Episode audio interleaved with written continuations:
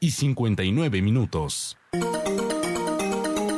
Desde Barranquilla, emite Radio Ya 1430 AM, HJPW, 5 kilovatios de potencia para el Caribe colombiano. Radio Ya 1430 AM.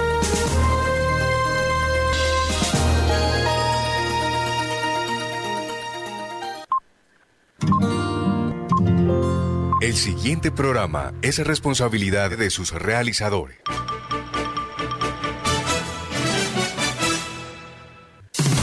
Aquí comienzan los apuntes de Alex Miranda. Una manera diferente de interpretar lo que está sucediendo, sus protagonistas y la opinión de la gente. Los apuntes de Alex Miranda, periodismo investigativo y transparente que profundiza más allá de los hechos y sus antecedentes. Los apuntes de Alex Miranda, noticias y comentarios. Bienvenidos.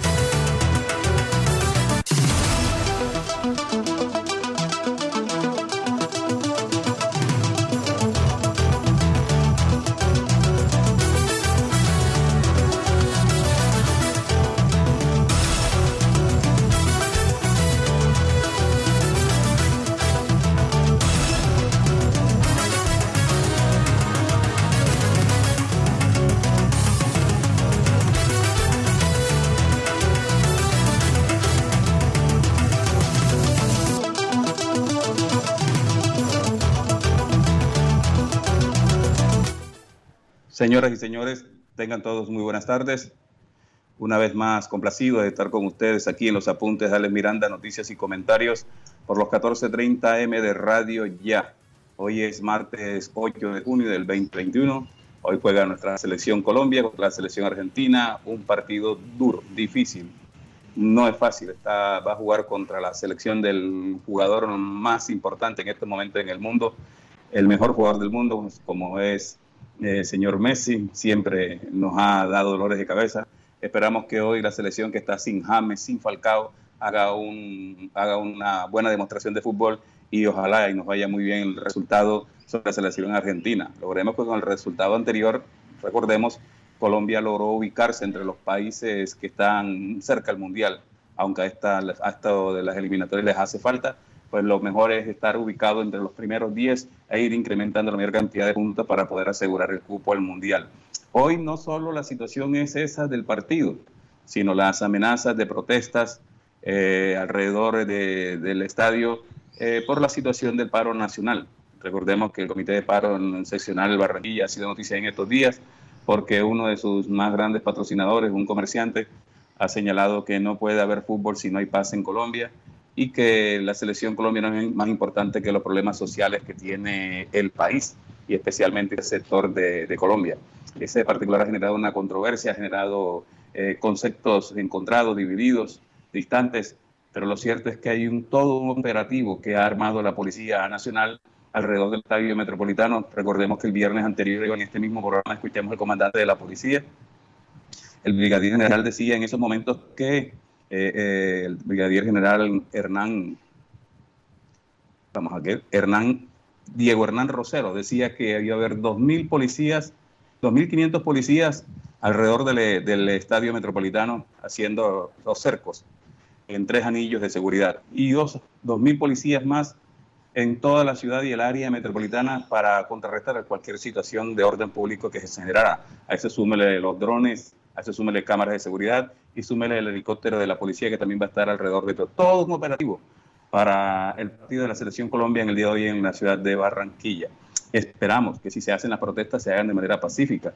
Esperamos que si se hacen pacíficas el SMART respete lo pacífico de la protesta siempre y cuando no afecte el, tránsito de las personas hacia el estadio, los que quieran en su derecho ir a, a ver el partido, de las 10.000 personas que han autorizado hoy el aforo, y que todo transcurra en completa calma, lo más importante, completa calma, sin agresiones de parte de uno, de parte de otro y que gane Colombia. Es todo lo que queremos los colombianos. Señoras y señores, la encuesta del día, la encuesta del día que ha sido interpretada de una manera complicada por algunas personas y que ha levantado ampollas, pero nos basamos en lo que ha sucedido en la realidad. La encuesta del día dice, en todo el departamento, cuando me refiero a todo el departamento, me refiero a todo el departamento de la las marchas, los billares, estaderos, bares, piscinas, playas a reventar. Y esta noche juega la selección. ¿Será que se fue el virus? Pues estaba de parranda. ¿Será que se fue el virus? ¿O estaba de parranda? La respuesta está el 301-180-8905. 301-180-8905. Ahorita me escribió un oyente y me dice, se te olvidó decir que en algunos sectores de Barranquilla, Soledad y Malambo, algunos sectores un turbo y toda la comunidad rumbeando alrededor de él. Bueno, eso hace parte de eso. Como también alguien me dijo que los que también están abiertos los mercados, también los centros comerciales, que todo se abrió, todo se abrió, todo se abrió por orden del gobierno. Eso no es que unos sí y otros no.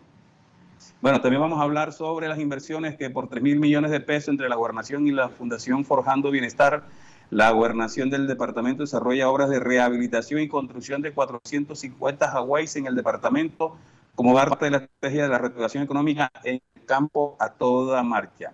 Vamos a estudiar el secretario de Gobierno Nacional un balance sobre cómo estuvo el fin de semana, también con el compañero Hernán Guerrero. Eh, tenemos también noticias de, vamos a bajar aquí rápidamente para comentarles, porque hoy tenemos un programa bastante agitado. Comandante de la Policía Metropolitana, vamos a escuchar al Diego Hernán Rosero, el brigadier general, confirmando la realización de allanamientos en Barranquilla y su área metropolitana y según ellos los decomisos que hicieron. Pero también vamos a escuchar en Malambo a un joven de los coordinadores de la primera línea del en Malambo. Ellos han venido denunciando desde ayer allanamientos ilegales en sus residencias por parte de la SIGIN. Señalan brutalidad contra un joven y amenazas a la madre de uno de los jóvenes que fue debió ser llevada al hospital. Ahorita hablará uno de los muchachos cuya identidad, por supuesto, vamos a reservar. Mire, el Consejo de Puerto Colombia aprueba incentivos tributarios para contribuyentes que paguen el impuesto predial unificado. Lo desarrollará esta noticia Alexandra Capel. También procuraremos, ojalá tengamos chance para hablar con el secretario de Gobierno de Soledad, Samir Serrat, sobre las medidas de seguridad en los barrios aledaños al estadio metropolitano. Vamos a conversar con el epidemiólogo Eduardo Navarro sobre la declaración pública de la comunidad científica, académica, gremial y otras organizaciones del sector salud que se oponen, que rechazan la reapertura de todas las actividades económicas y comerciales que ha hecho el gobierno nacional a través de una resolución específica. Dice que el país no está preparado para eso y que va a generar más crisis de la que ya está el país. Así dicen los académicos. Vamos a escuchar a un epidemiólogo, el doctor Eduardo Navarro, hablar sobre ese particular. Miren, acuérdense que el viernes pasado escuchamos, bueno, la semana pasada escuchamos al gerente de aire donde decía tangentemente que se iba el proyecto de modernización eléctrica de la urbanización del Concord, 10 mil millones de pesos que están invirtiendo allí, porque la comunidad de alrededores, según él, no quiere el proyecto porque no se quieren dejar instalar medidores. Pues bien, hoy vamos a escuchar la opinión de Gustavo Bengochea, el presidente comunal, el presidente del Consejo Municipal, Rieta, a quienes les facilitamos la grabación y un informe periodístico que grabamos, que pasamos en nuestras redes, eh, redes periodísticas el pasado fin de semana, para que nos den su opinión sobre eh, la posición de Aires de llevarse la inversión de 10 mil millones de pesos del Concord a otro sector del departamento. Recuerden, la pregunta del día, en todo el departamento, marchas, billares, estaderos, bares, piscinas, playas, a reventar el fin de semana. Y esta noche la selección Colombia juega con un aforo de 10 mil personas. ¿Será que se fue el virus o estaba de parranda? Respuesta al 301-780-8905 en mensaje de texto voz o en nuestras redes sociales o la de Radio Ya. Gracias por estar con nosotros en los apuntes de Miranda, noticias y comentarios. Radio Ya 1430 AM está presentando los apuntes de Alex Miranda, noticias y comentarios.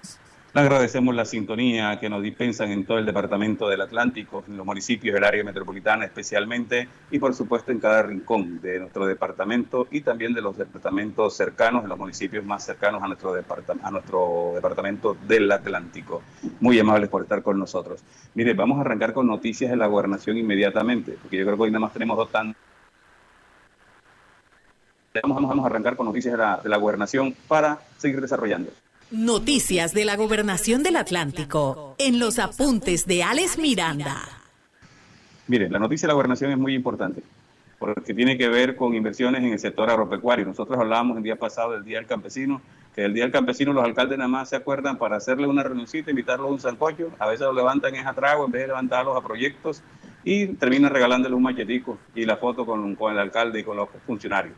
¿Cierto? Pero bien, la gobernación dice que la administración departamental está desarrollando las obras de rehabilitación y construcción de 450 Huawei en el departamento del Atlántico como parte de la estrategia de reactivación económica El Campo a toda marcha. Allí se va a hacer una inversión total de 3 mil millones de pesos entre la gobernación y la Fundación Forjando Bienestar. Se lleva a cabo esta implantación del proyecto que garantizará agua a los campesinos y ganaderos del departamento en épocas de sequía. Escuchemos a la gobernadora Elsa Noguera. Como parte de nuestro plan de reactivación económica, el campo a toda marcha, estamos invirtiendo 3 mil millones de pesos para beneficiar a 508 familias de productores y ganaderos en 17 municipios del Atlántico con obras para ampliar, rehabilitar o construir nuevos agüeyes. Con estos reservorios lo que buscamos es que nuestros campesinos y ganaderos puedan recolectar el agua necesaria ahora en época de lluvia para que cuando venga la sequía tengan agua para regar sus cultivos y alimentar su ganado. La buena noticia es que el programa ya es una realidad, como podemos ver en los 57 Huaweis que ya están listos. Aquí en el municipio de Candelaria llevamos 15 reservorios en 10 días, lo que muestra un muy buen rendimiento del programa. Este Huawei que estamos viendo acá al fondo tendrá una dimensión aproximada de 300 metros cúbicos para atender los 10 animales de don Alonso, el ganadero dueño de este predio. El programa incluye también asistencia técnica para el almacenamiento de agua, el mantenimiento de la productividad y la disminución de la mortalidad durante la época de verano. Con agua ponemos el campo a toda marcha. Mire, los Hawái eh, presupuestados tienen una dimensión máxima de 300 metros cúbicos que servirán para el sostenimiento de 5.120 animales en todo el territorio del departamento. Cada uno de estos reservorios tendrá la capacidad de dar de beber 10 animales aproximadamente, con lo que se busca contrarrestar la situación que pudiera afectarlos, como la derivada del cambio climático o la originada por el impacto de la pandemia. Sobre el particular también se pronunció Aldo Cervantes, un campesino beneficiario. Si no fuera por este, este, este proyecto de los abuelos, se nos están los, los, animales y tuviéramos mucha pérdida nosotros eh, como, como, campesinos. Entonces, gracias a la, gobernadora por este proyecto, vamos a seguir adelante para sacar adelante nuestros productos y a nuestra familia Vamos a seguir adelante. Bueno, miren, eh, el, proyecto que está de la gobernación tiene una inversión aproximada de eh, 3 mil millones de pesos. Este programa de la gobernación del Atlántico le permitirá a los campesinos, a pequeños campesinos en la zona rural del departamento recolectar agua para tener posibilidades de un ingreso económico durante épocas de sequía, donde se venían afectando eh, estos emprendedores del campo, afirmó el secretario de Desarrollo Económico Miguel Vergara. Bueno, importante inversión que se realizará en 17 municipios del departamento, siendo Candelaria el municipio más beneficiado con el programa al tener en su plan la rehabilitación de 85 Hawáis. Claro, debe hacerse en los municipios donde los campesinos tienen tendencia a la ganadería para que se fortalezca este proceso, esta parte del, del sector productivo del campo eh, del Departamento del Atlántico y sigan los objetivos de la gobernación, como es reactivar el campo a toda marcha. Estamos en los apuntes generales Miranda, noticias y comentarios. Vamos a comercial y regresamos con noticias de Sabana Larga. ¿Qué esperas? ¿Qué esperas para ponerte al día con tu factura de aguas de Malambo? Acércate a nuestra oficina y accede a los planes de financiación que hemos preparado para ti. Cómodos a tu bolsillo, con trámites fáciles y rápidos de diligenciar. Llámanos al 018 518 196 o escríbenos al correo recaudoempresarial aguasdemalambo.com y encontraremos juntos la forma de normalizar tu deuda. En Aguas de Malambo estamos trabajando por ti. Comunidad soledeña, mucha atención. Seguimos vacunando contra el COVID-19 en nuestros puntos autorizados de la S Hospital Materno Infantil de Soledad. Población de 60 a 64 años de edad. Agenda tu cita. Además, continuamos con la vacunación en los rangos de edades entre 65 a 69 años, 70 a 74 y 75 a 79 años. Y segunda dosis de Sinovac para adultos mayores de 80 años. Alcaldía de Soledad, Secretaría de Salud y Hospital Materno Infantil infantil. Gran pacto por la salud de Soledad. Sábana Larga también es noticia en los apuntes de Alex Miranda, noticias y comentarios.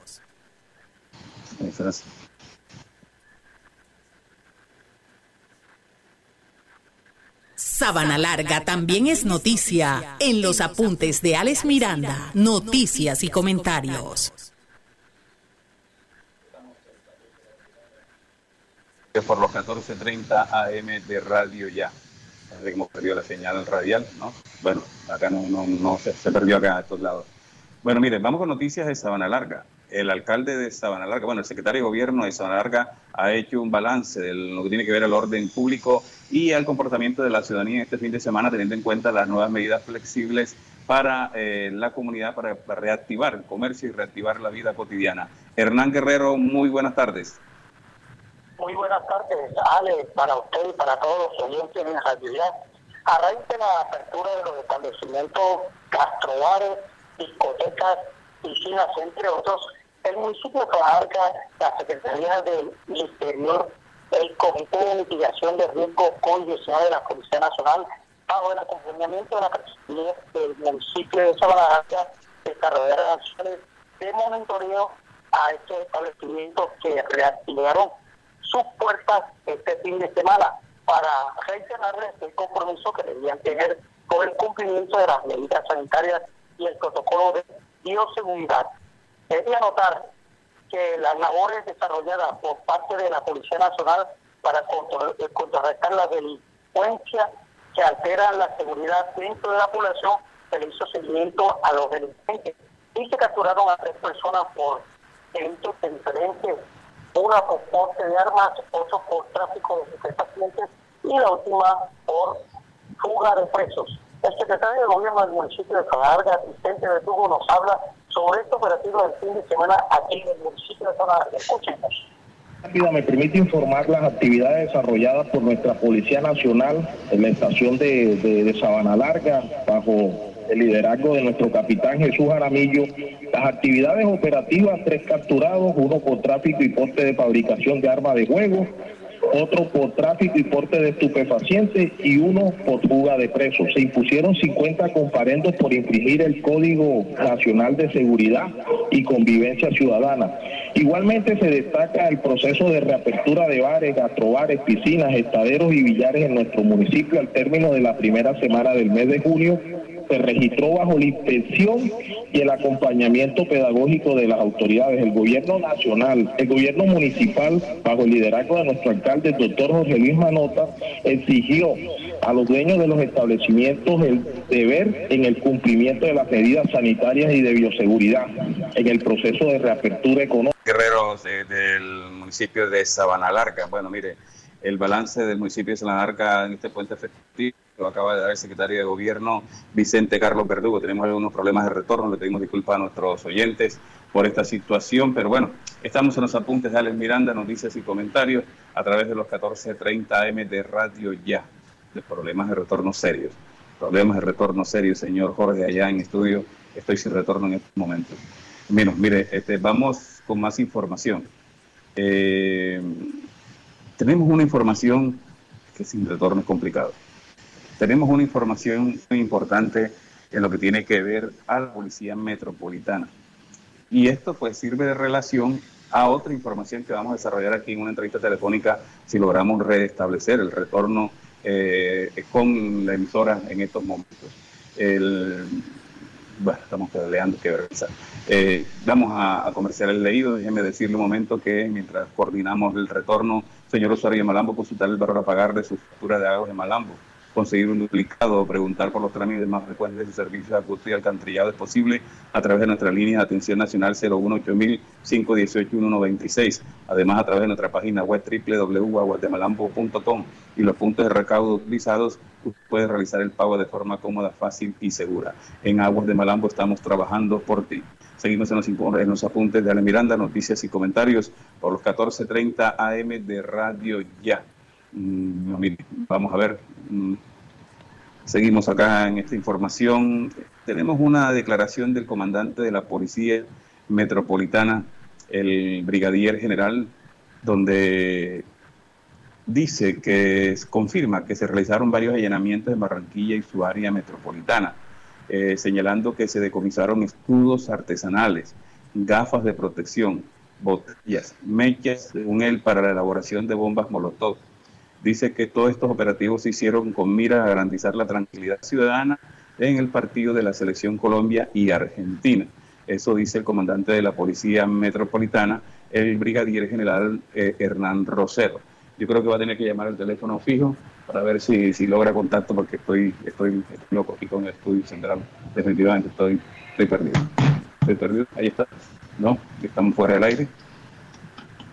Estamos fuera del aire. Llámeme al, señor de estudios centrales al teléfono fijo. ¿Lo tiene? Porque no, no, terrible que no, no tengamos conectividad. Estamos en los apuntes de Alex Miranda, estamos en la señal de transmisión por Fakes, por Facebook. Parece que se nos ha caído la señal de transmisión de, de radio ya. Eh, vamos a confirmar esta situación, por lo contrario, seguir nosotros acá con, esta, con nuestro programa. Localíceme al señor Jorge vía telefónica, por favor, y nosotros continuamos acá entonces con el programa de los apuntes de Alex Miranda, noticias y comentarios por los 14.30 M de Radio Ya. Vamos a escuchar al comandante de la Policía Metropolitana, al brigadier general Hernán Rosero, que confirma la realización de unos allanamientos en Barranquilla y su área metropolitana, señalando que se decomisaron, repetimos, escudos artesanales, gafas de protección, botellas, mechas de elaboración de bombas molotov, esto con miras al partido de la selección Colombia, que se jugará en la noche de hoy en la ciudad de Barranquilla escuchemos, vamos a escuchar eh, al, brigadier general eh, sobre las denuncias, brigadier general sobre las denuncias, o perdón, sobre el anuncio, la confirmación de la realización de los allanamientos en Barranquilla y su área metropolitana.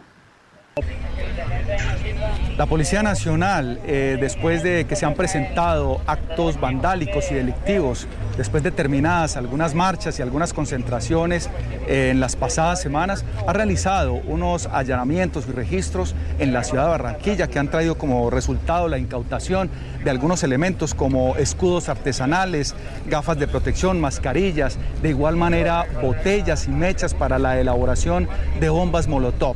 Esto para llevar este mensaje de tranquilidad a los habitantes en la ciudad de Barranquilla, en el área metropolitana y ahora que estamos próximos a llevarse a cabo este certamen deportivo en la ciudad en horas de la noche. El brigadier general Diego Hernán Rosero hablando con los medios de comunicación, confirmando los allanamientos que hubo el fin de semana. Eh, lo importante aquí de esta situación es que en el municipio de Malambo recibimos unas denuncias. Quiero decirle a nuestros oyentes que solamente estamos en la transmisión por eh, vía Facebook, vía Facebook. Recibimos una denuncia y vamos a llamar al muchacho de la, de la primera línea para conversar con él. No vamos a paralizar el programa, ni más faltaba. La denuncia consiste en que este fin de semana eh, muchachos, uno en la urbanización del Tesoro y otro en el sector del Bravito, del Malambo, sus casas fueron allanadas. Hubo un allanamiento espectacular, me dicen los vecinos de uno de los muchachos, donde hubo un contingente de policía motos, vehículos y cualquier cantidad de policía llegaron a las casas de estos muchachos y hicieron unos allanamientos unos allanamientos, allanamientos que según los denunciantes eh, no tenían autorización, no tenían documento, entraron a las casas de los, de los jóvenes en mención que aparentemente, presuntamente pertenecen a la primera línea del paro en el municipio de Malambo y decomisaron, según algunas personas, algunas fuentes, pues decomisaron escudos y decomisaron otras cosas. Además, se llevaron un computador portátil y un celular perteneciente a los muchachos. Pero la situación no para ahí.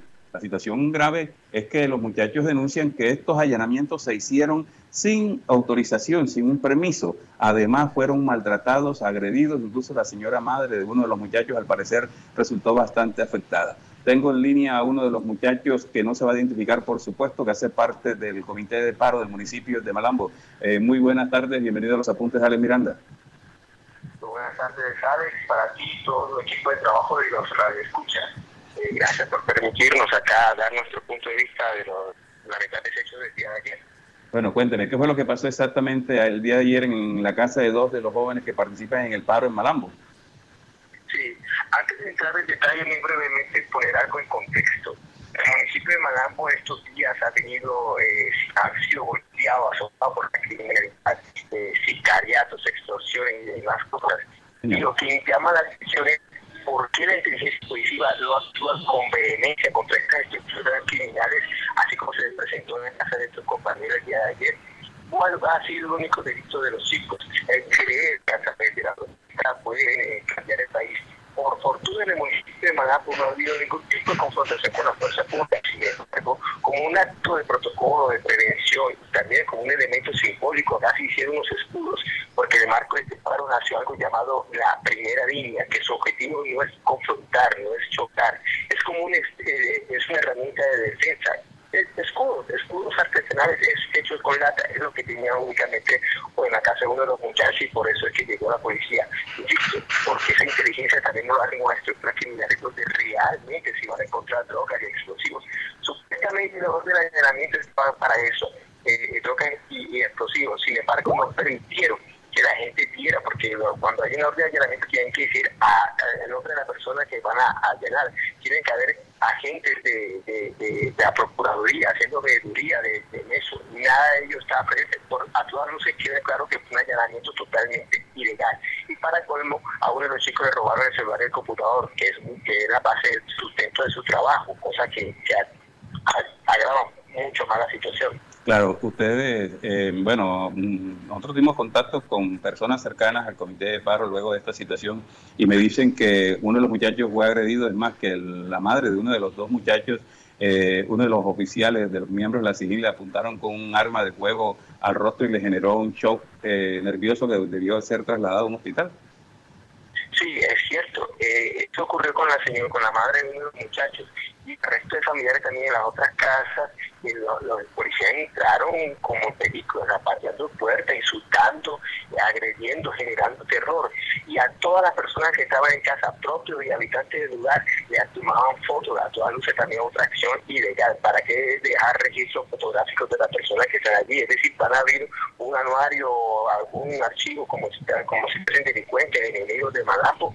Eh, eh, rechazamos y denunciamos eso e insistimos con tantos crímenes que ha habido en Malambo y han sido muy blandos en acciones contundentes contra las criminales presentes en el municipio. Ah, contra quienes protestamos contra el gobierno, ahí sí, toda la fuerza. Y sin duda alguna era para generar un show mediático a partir del partido que se está dando hoy. Miren, queremos partir como ha sido un despegue policía, a mi parecer, muy exagerado demasiado exagerado y la requía también azotada por las bandas criminales y contra las ollas de vicio poca acción ha habido. Bueno, mira, eh, ustedes ya, los muchachos, a las familias afectadas, eh, el comité de paro que ha asesorado, tenemos en cuenta que hay un grupo de abogados importantes a nivel nacional que están apoyando a los muchachos que han sido víctimas de atropellos, de agresiones, de, de, que han sido detenidos, incluso muchos desaparecidos. Eh, aquí en el Atlántico ustedes tienen un grupo de abogados o las familias están buscando abogados por su parte para iniciar acciones legales contra esta acción de derechos humanos. Eh, en primera medida eh, buscamos las organizaciones defensoras de derechos humanos que alzaron ya, activaron los protocolos y hicieron las denuncias públicas respectivas. Entonces ya estamos haciendo el trámite, mirando todos los elementos probatorios, relacionando los hechos para tener un sustento jurídico para iniciar, si es mañana, más de lo más pronto posible, las acciones jurídicas para precisamente eh, denunciar y que haya efectos disciplinarios contra estos funcionarios públicos, contra estos agentes de la la policía que hicieron arbitrariamente estos allanamientos. Además, para recuperar los equipos que hacen parte del trabajo de uno de los compañeros. No podemos permitir que, personas quienes desplegamos salario con nuestros impuestos estén atracando a la gente sobre pretexto de, de, según ellos, brindar seguridad a la comunidad. Claro que sí. Eso afecta en algo las actividades que ustedes vienen haciendo, teniendo en cuenta que en Malambo, pues prácticamente no ha habido enfrentamiento entre ustedes y las autoridades, ¿no? Sí, es una reflexión que nos hacemos. Si ha sido así el índice de represión, a pesar de que en Malambo las cosas se han llevado con total normalidad dentro del marco de la legalidad, incluso no, podemos, no, nos imaginamos cómo ha sido la represión en ciudades como Cali donde la cifra de muertos eh, es desastrosa. Por eso es que exigimos que el trato criminal, la protesta, el trato militar debe cesar. Las acciones que vamos a hacer, además de la jurídica, van a seguir siendo políticas, a demostrar que no estamos saliendo a la calle por simple capricho, porque somos parte de nada por el estilo. Eso que vamos a hacer, más que debilitarlos, obviamente eso genera un susto, pero más que, más que apartarlos, nos han dado con mayores razones para seguir insistiendo que esto tiene que cambiar. Bueno, perfecto, eh, joven. Muchas gracias por darnos la entrevista. Ayer apenas sucedieron los hechos, nosotros montamos en Twitter un par de trinos precisamente comentando esa situación que estamos a espera en Malambo de que las autoridades le caigan a las ollas de vicio, le caigan a las bandas organizadas que populan y que se están fortaleciendo en el municipio de Malambo, así como mm, bruscamente cayeron sobre la residencia de estos dos muchachos que hacen parte del comité de paro eh, municipal. Estamos atentos y bueno, estamos pendientes de cómo evolucionan las cosas. Muy amable por atendernos. Muchas gracias, buenas tardes. Okay bueno, era uno de los muchachos de la primera línea, o bueno, la primera línea del comité de, paro del municipio de Malambo, refiriéndose a la situación que se vivió ayer. Fíjese usted, a mí me llamó un habitante de la urbanización El Pradito y me llamó un habitante de la urbanización del Tesoro a decirme el despliegue operativo que hizo la SIGIN y la Policía Nacional para entrar a la residencia de estos muchachos para buscar supuestamente material sobre la situación del, del comité de paro. Y miren lo que dice el comandante de la policía, lo que, lo que encontraron. Aquí yo lo dije ahorita en titular. Lo que encontraron en algunas de las casas de los muchachos. Eh, el operativo de escudos artesanales. No, no son como los de la policía. Gafas de protección, porque les están disparando los ojos a los muchachos, señor comandante. Botellas y mechas presuntamente para la elaboración de molotov. No dice que encontraron gasolina ni ningún elemento químico. Esto con miras al partido de la selección Colombia y Argentina. O sea, todo lo que se está haciendo es para según la policía, prevenir actividades eh, vandálicos o, la protesta en, relación al partido de Colombia-Argentina que se va a jugar en la noche de hoy. De todos modos, eh, eh, ojalá la familia no se quede con esa situación y haga las denuncias respectivas para que las autoridades competentes hagan las investigaciones sobre este particular, porque el operativo fue descomunal y literalmente eh, estaban, lo que buscaban, pues no sé si encontraron, más allá de lo que dice el comandante de la policía, lo cierto es que los muchachos no fueron retenidos, pero uno de ellos parece fue golpeado y señora madre aparentemente o presuntamente fue amenazada con arma de fuego por uno de los eh, señores de la SIGIN que hicieron el operativo en su residencia. Estamos en los apuntes de Ale Miranda, noticias y comentarios por los 14.30 AM. Vamos con noticias de Puerto Colombia. Vamos con información de Puerto Colombia con Alessandra Capel. Alessandra Capel eh, tiene una información, me dicen que ya estamos al aire otra vez eh, a través de Radio Ya. Parece que ha regresado el servicio de energía en, los transmisores de la emisora. Eh, vamos a ver si nos ayuda allí usted aquí con, la señal. Alessandra Capel tiene un informe sobre algo que acaba de aprobar el Consejo Municipal de Puerto Colombia. Eh, eh, tiene que ver a unos incentivos tributarios para que los contribuyentes paguen el impuesto predial unificado en este municipio. Esto lo vienen haciendo el Departamento del Atlántico, lo vienen haciendo otros municipios del departamento y es una manera de incentivar eh, eh, a los contribuyentes para que se pongan el día. Obviamente que a esto hay que hacerle la publicidad a través de periponeo, de volantes, publicidad radial, como ustedes quieran, señores alcaldes, pero hay que difundir ante incluso las redes sociales de la misma administración municipal que eh, se está al día, que los jóvenes están, están que la comunidad pueda acceder a estos beneficios a estos beneficios de impuesto predial. Ya tenemos la señal de la emisora ahí conectada. Bueno, me dice acá Jorge que sí está al aire. Bueno, Alessandra Capel, buenas tardes. Eh, cuénteme, ¿cómo es la situación? ¿Qué fue lo que aprobó el Consejo para motivar a los porteños a ponerse al día en los impuestos? Hola, Alex y todos los oyentes. En la sección extraordinaria del Consejo Municipal de Puerto Colombia, de incentivos tributarios a los contribuyentes del impuesto predial unificado durante este año.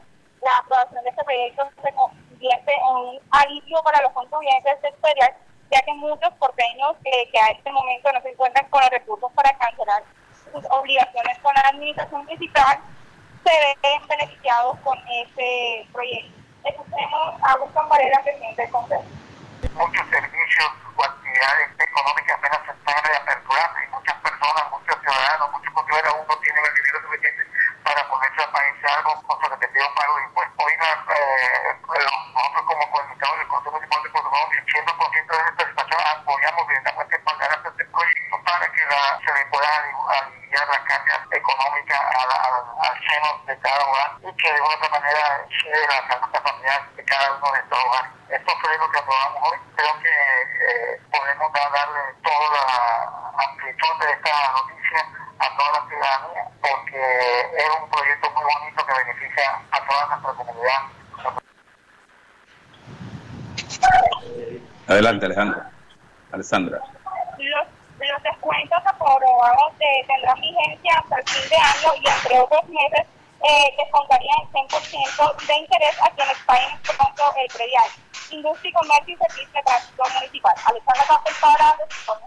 Estás escuchando los apuntes de Alex Miranda, noticias y comentarios. Bueno, ya nos llegó, ya retornó el servicio de energía a los, a los transmisores de radio ya fuera de la ciudad de Barranquilla. ¿Cómo sufren los medios de comunicación con los transmisores? Bueno, los que tienen la capacidad de tener la reacción a través de plantas eh, eléctricas, pues no se nota mucho pero es constante el, corte de energía en muchos sectores, entonces se otros transmisores, los medios de comunicación. Mm, no sé si la solución se volvió más jodida que la enfermedad. Eh, aire y Electricaribe, la diferencia no es grande. Bueno, la gran diferencia es que Aire ha venido con todos los hierros a cobrarle a la gente eh, el servicio de energía y a cazar, eh, a cazar que hacen fraude y exhibirlas cual si fueran si fueran eh, eh que es? Eh, agente judicial. Vamos con un invitado especial porque vamos a hablar sobre todo lo que tiene que ver al COVID-19 y las medidas del gobierno nacional para tratar de reactivar la economía. En los apuntes de Alex Miranda, un invitado especial. Nuestro invitado especial es el doctor Eduardo Navarro, epidemiólogo, gran amigo de esta casa radial. Con la muy buenas tardes, doctor Eduardo Navarro. ¿Cómo ha visto usted esta orden del Gobierno Nacional a través de una resolución donde se inicia paulatinamente una normalidad, en la comilla, en algunos sectores del país? Bueno, es una medida que busca más que todo es eh, aumentar los indicadores económicos, pero que desafortunadamente eh, puede aumentar cifras de eh, personas contagiadas y también personas que requieran eh, servicios especializados eh, respiratorios en, en las clínicas y, y las IPS. Bueno, a través de un comunicado de prensa, la comunidad científica, académica, gremial y organizaciones del sector salud se han opuesto tajantemente a, a la apertura de actividades económicas y comerciales del país, manifestando precisamente que los índices están en el nivel más alto desde que comenzó la pandemia. Correcto, es correcto. Incluso se habla de, eh, de un subregistro de ocupación de camas UCI. Tanto es así que en algunos momentos se ha hablado de que hay servicios que están destinados a terapias respiratorias o a, pacientes respiratorios que no deben eh, utilizarse para tal, como por ejemplo eh, salas de cirugía y otros y otros lugares que no no tienen la capacidad para atender óptimamente a personas con situaciones respiratorias que requieran ventilación. Oiga, pero ha, resultado algo también muy interesante. Y es que esta medida del gobierno no solo mm, literalmente no garantiza que van a seguir las, a las UCI llenas, que va a seguir la emergencia, que va a seguir incrementando el número de infectados. Ejemplo, el fin de semana. Pero mire, eh, hay personas que tienen otras enfermedades, que están esperando cirugías urgentes, que están esperando trasplantes, que están esperando tratamientos médicos bastante complicados, que están a espera y su situación de salud se sigue agravando. Parece que el gobierno no tuvo en cuenta esto. Sí, como incluso le comenté hace unos segundos, se están utilizando salas de cirugía para tener pacientes con, con estados de COVID-19 que están agravados por situaciones respiratorias y eso ha hecho que se cancelen o se aplacen cirugías que también son urgentes. También hay que tener en cuenta la presión que esto está ejerciendo ya más de un año largo sobre el personal médico que no ve, no ve la luz al final del camino. Es una situación complicada. ¿Cómo le parece el fin de semana en el departamento del Atlántico? Las playas a rebosar, los estaderos, billares, cantinas, los supermercados, los centros comerciales, todo atiborrado. Parece que la gente salió desbordada y a la hora de la verdad no hubo ningún control por parte de las autoridades. No, en realidad no se vieron los controles como se hacían anteriormente, de control de aforo a establecimientos públicos y a las mismas eh, playas que se dieron bastante llenas de personas como usted lo ha manifestado. Oiga, uno le preocupa porque la inmunidad de rebaño en Colombia hasta ahora es imposible. Yo creo que no va ni un 30% de personas vacunadas, además de lo lento del proceso de la llegada de la vacunación. ¿Está por encima eh, la parte económica de la salud de los colombianos? Pues el mensaje más que todo parece la apertura económica a pesar de las altas tasas de ocupación de las unidades de cuidados intensivos y de otros eh, en otras salas que se utilizan en las IPS, en las clínicas y hospitales. Pero bueno, uno puede autocuidarse, eh, uno aunque no, no comparta las ideas pues, de índole económica, pero sí puede autocuidarse, que eso es lo más importante. Es lo único que nos queda, ¿no? Eh, el es lo único que nos queda. Yo, la verdad, no, eh, no conozco otra medida que sea más efectiva de esta. Y bueno, eh, espero que eh, no haya tanta, no deporte, al menos en, en Barranquilla, en el Atlántico, tan tan significativo como lo hubo hace, hace algunas semanas que, que incluso se pensaba de que otra vez iba a, haber grandes encierros, pero esperamos que las personas comprendan que tomando medidas individuales en conjunto podemos hacer, eh, hacer la diferencia. Aquí me escribe un oyente, eh, doctor, y me dice, pero parece que estuviéramos buscando un nuevo pico del COVID-19. Hoy 10.000 personas en el estadio y seguramente, perdón, sumado a los 4.000 policías y a los jóvenes que seguramente van a llegar a protestar. ¿Qué opina de eso? Claro, son este, concentraciones que de ninguna manera favorecen la, la, ventilación, no favorecen en ningún momento el distanciamiento social. Y recuerde que no, no solamente es lo que se ocupa en la entrada, sino también en el momento de la entrada al estadio. Eso también es importante y seguramente a la salida y seguramente cuando empiecen a ocupar los, los, vehículos que los van a llevar de regreso a sus casas y a eso se suma eh, desafortunadamente la situación eh, de protestas sociales que se está presentando en estos días.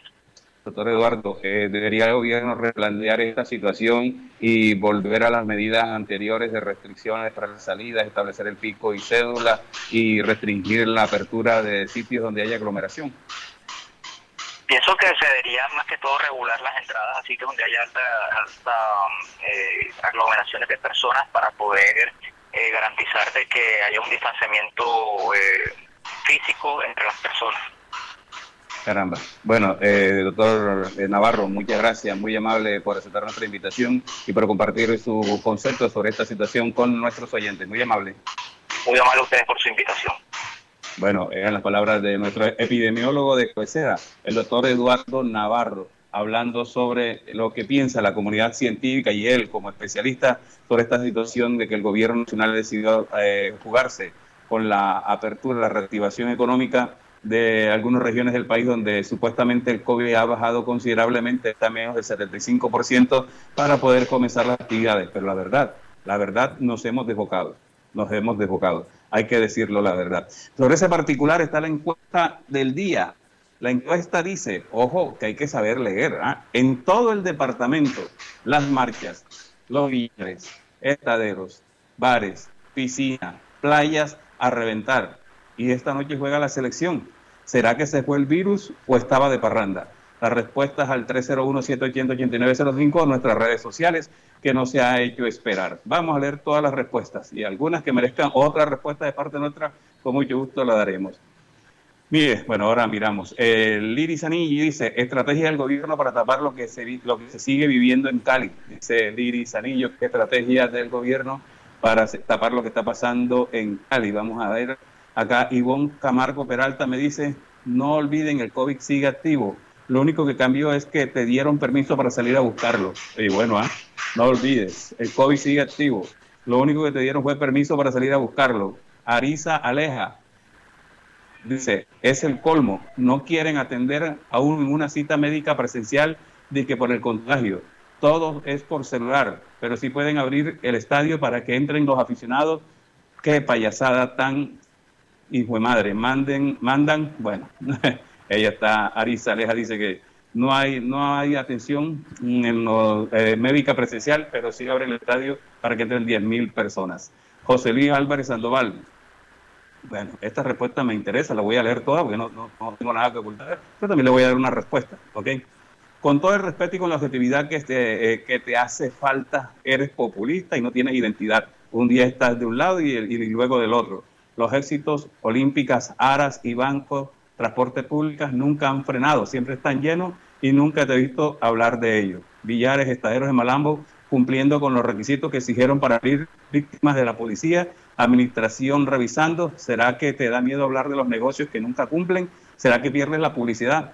Con todo el respeto, señor José Luis Álvarez Sandoval, a usted y a los dueños de estaderos, Villares, este medio de comunicación siempre ha estado abierto para ustedes siempre, lo pueden decir los que me están escuchando, siempre hemos buscado contacto con la doctora eh, Cortina, con el alcalde, y aquí en este medio han hablado mutuamente y hemos hecho seguimiento, los hemos acompañado en las, en las protestas que hacen la alcaldía, hemos hecho directo con ustedes, porque sabemos que tienen que abrir. Si usted dice que abrieron todas las medidas de, seguridad, yo hago otra encuesta o empiezo a pedir fotos y videos de los estaderos en Malambo y les aseguro que eso no es cierto. A mí no me da miedo hablar de nadie. Yo no tengo cuñas de Olímpica, no tengo cuñas de éxito, no tengo cuñas de ARA, no tengo cuñas de banco, ni mucho menos del transporte público. Ese es el problema de ellos. Si usted cree que los periodistas tenemos precio, hace favor y respete. Este periodista no tiene precio. ¿Ok? Por eso la publicidad que tiene siempre entra como publicidad, no como pago para callarnos a nada, no nos callamos a nada.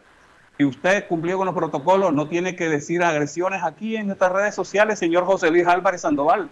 Sería bueno que nos escuchara siempre, porque aquí hay gente que nada más entra a las redes sociales a agredir, a señalar, a creer que todo el mundo es deshonesto. Yo siempre he dicho, y mi abuela lo decía, que el ladrón juzga por su condición.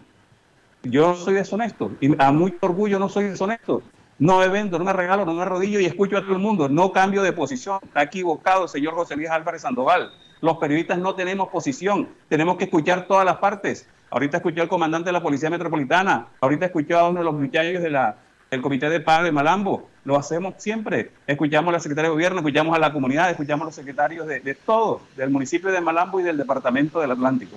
Así que me hace favor y respeta y espero que cuando los apreten otra vez porque no están respetando las medidas de bioseguridad, se acuerden cuáles son los periodistas que les abren los micrófonos. Dice Isabel Valencia, José Luis Alvarado, total, no hablan de los patios clandestinos que sellaron porque no cumplen. Claro que hablamos. Y lo sellaron porque aquí hablamos de los patios clandestinos. Isabel Valencia, ¿ok? Tengan cuidado. Bueno, Liliana Terán dice, sí es verdad, Miranda, siempre dando con el bate a los estaderos y no tienen en cuenta los establecimientos que nunca han frenado a pesar de los cuarentenas. ¿Será que ya nunca hubo COVID? Siempre en tela de juicio los de entretenimiento nocturno, los primeros en cerrar sus puertas y los últimos en abrir de ñapa sin ningún tipo de ayuda económica. Por favor, sí, Liliana Terán, está de acuerdo. Y aquí usted habló, pero hay que respetar las medidas de bioseguridad, hay que respetar las medidas de aislamiento. De pronto usted lo cumplió, de pronto el otro señor lo cumplió, pero yo tengo eh, imágenes, fotos donde no todos necesariamente cumplieron, ni aquí ni en ninguna parte. En Barranquilla una locura en varios estaderos, en Soledad igual, en Malambo igual. Y si los patios clandestinos siguen o no, hay que exigirle más acción a la Secretaría de Gobierno del municipio de Malambo, ¿ok?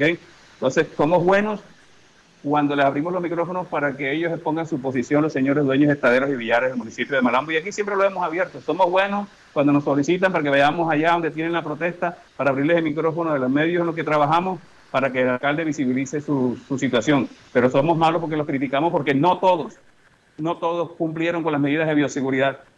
Y no solo los estaderos de Malambo, dije todo el departamento del Atlántico, igual que las piscinas, igual que las playas, igual que los bares, todos. Nos volvimos locos el fin de semana. Tenemos que admitirlo. Ahora que hay que corregir, sí, corrijamos, pero no nos tiremos de víctimas sobre esta situación, que cada uno tiene una responsabilidad. Yo siempre he dicho, el que va a un estadero en estos días sabe que va a exponerse. Sabe que va a exponerse, aunque haya medidas de distanciamiento, va a exponerse igual que va a un billar. Y si es cerrado con aire acondicionado más. De esto se ha hablado demasiado, pero eso es autónomo, cada uno asume sus propios riesgos, ¿cierto? El problema es que incrementa el COVID, entonces los alcaldes son malos, los, eh, los policías son malos, los hospitales son malos, los médicos son malos. Diga, el personal médico tiene más de un año de estar trabajando a pie forzado en Colombia. No descansan o descansan poco. Tienen un estrés impresionante y el pago del médico no es que sea el mejor en Colombia. Eso tampoco lo tenemos en cuenta. Ellos no tienen derecho a revirar. ¿Será porque ellos no pueden hablar con un médico de comunicación porque están ocupados atendiendo a los que están en UCI porque creyeron que no se podían enfermar? Y la vacunación en Colombia no ha alcanzado ni siquiera el 30%. Así que están equivocados los señores. Me dice John Davis Camargo Vázquez, el virus nunca se ha ido. Y los que menos han aportado esta cifra han sido precisamente los bares, discotecas y demás, porque cabe recordar que fueron los primeros en cerrar y los últimos en abrir. La restricción del gobierno ha logrado imponer cifras negativas al comercio, en especial a la diversión, ya que muchos han cerrado las dudas con los bancos hasta el cuello, servicios atrasados, entre otros. Los únicos beneficiados con esta medida han sido la clandestinidad, creando un verdadero problema no solo para el COVID, sino para el comercio, pues no pagan un solo impuesto, aparte de las altas cifras de contagio que se han presentado.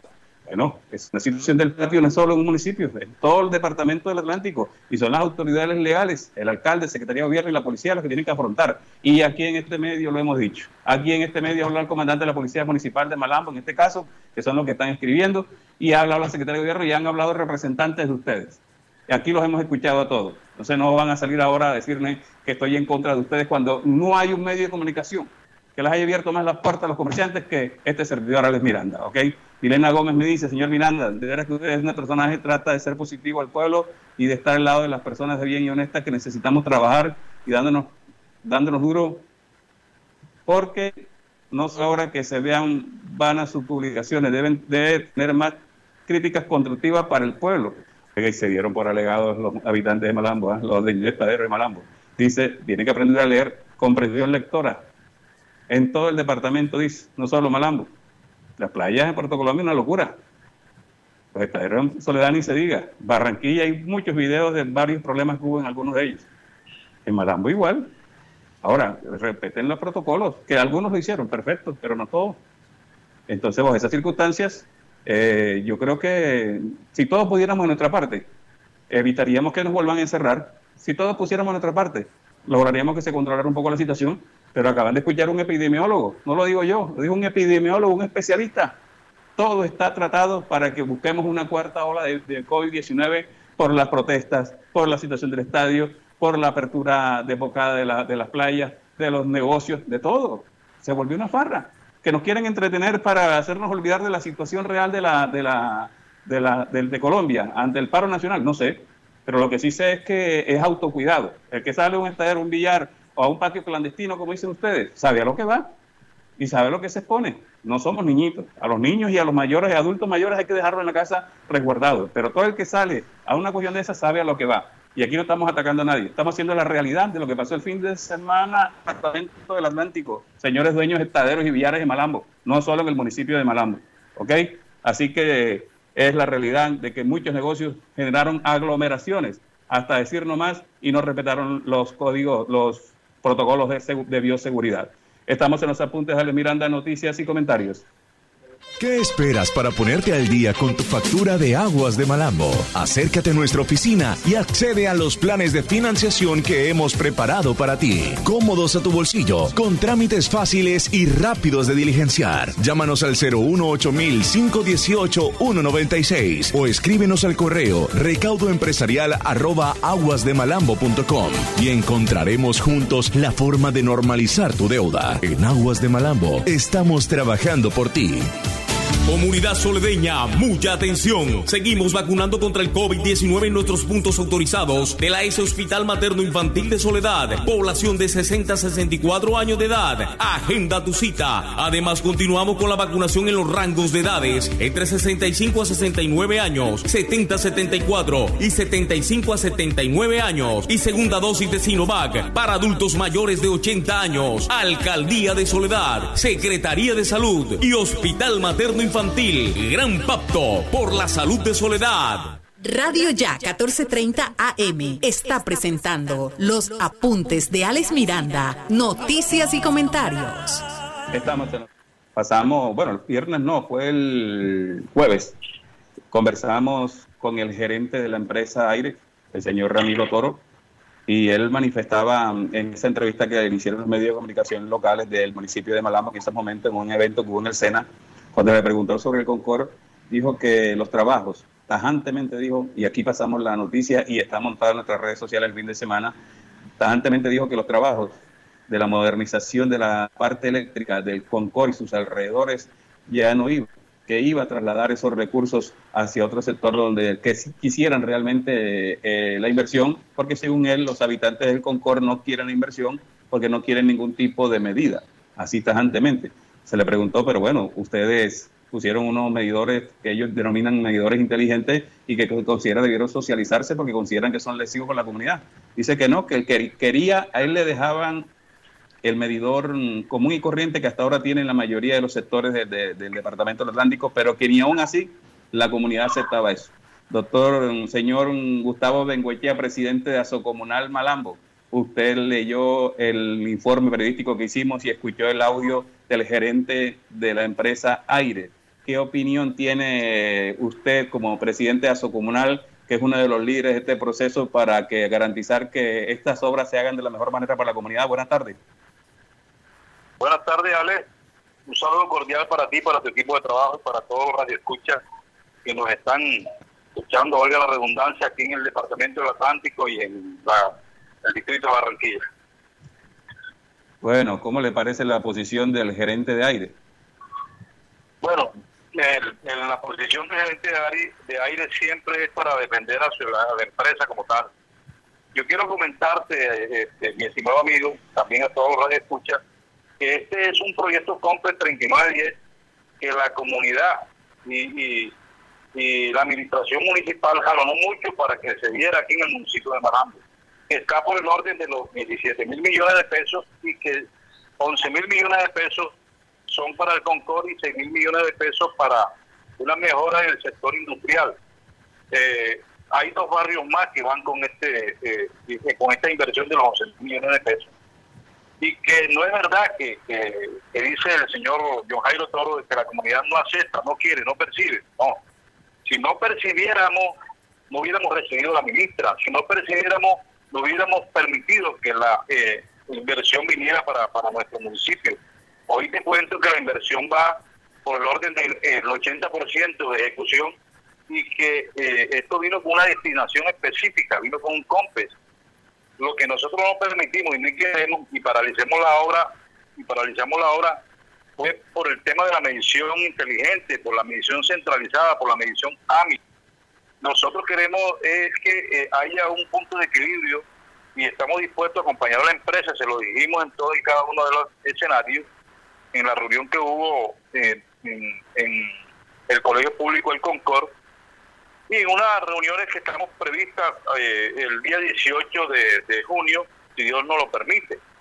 Eh, estuvimos también en una intervención que estuvimos en la Cámara de Representantes en una forma virtual, donde el doctor Jorge Gómez, que fue el, representante de Cicante, hicimos todo ese proceso porque no es solamente el solamente trabajamos relación que es, la Guajira, que es Magdalena y el entonces yo pienso que tratar de imponer esa medida en este momento es infructuosa ya que realmente ellos eh, tienen que mirar, eh, también tienen que eh, visionar que también tiene que haber un acuerdo algo paralelo para que ellos puedan hacer su trabajo pertinente. señor este, bueno, pero él dice que se llevan el proyecto. Usted dice que ya está adelantado un 80%.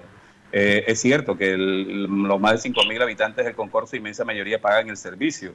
Eh, el alcalde ha manifestado que va a ser una nueva mesa de concertación para buscar allí, teniendo en cuenta que el gerente dice que incluso están dispuestos a dejar los medidores que tienen actualmente los habitantes de la zona ¿Ustedes están dispuestos a buscar en esa mesa de concertación para que al fin se resuelva estos problemas y se termine el proyecto?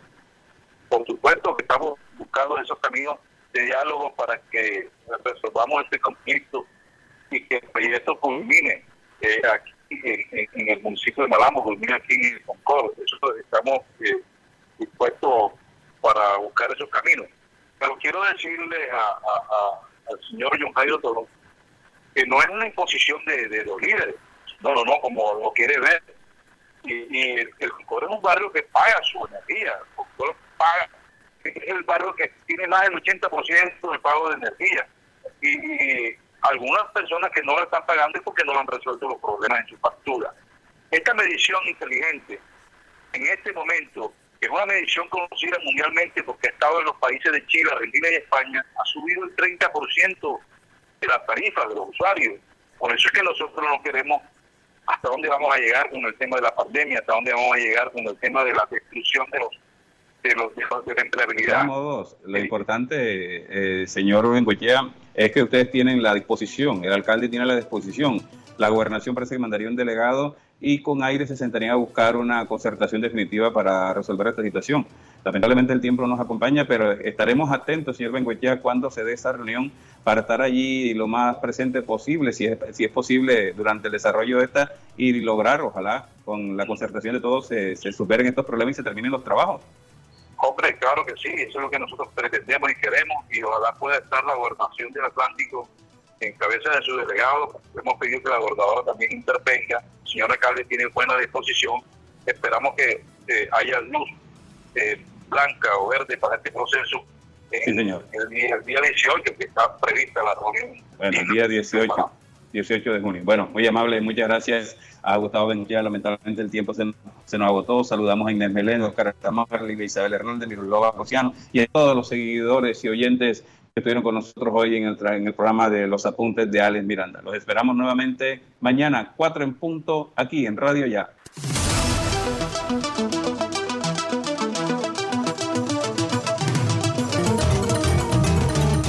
Desde Barranquilla, emite Radio Ya, 1430 AM.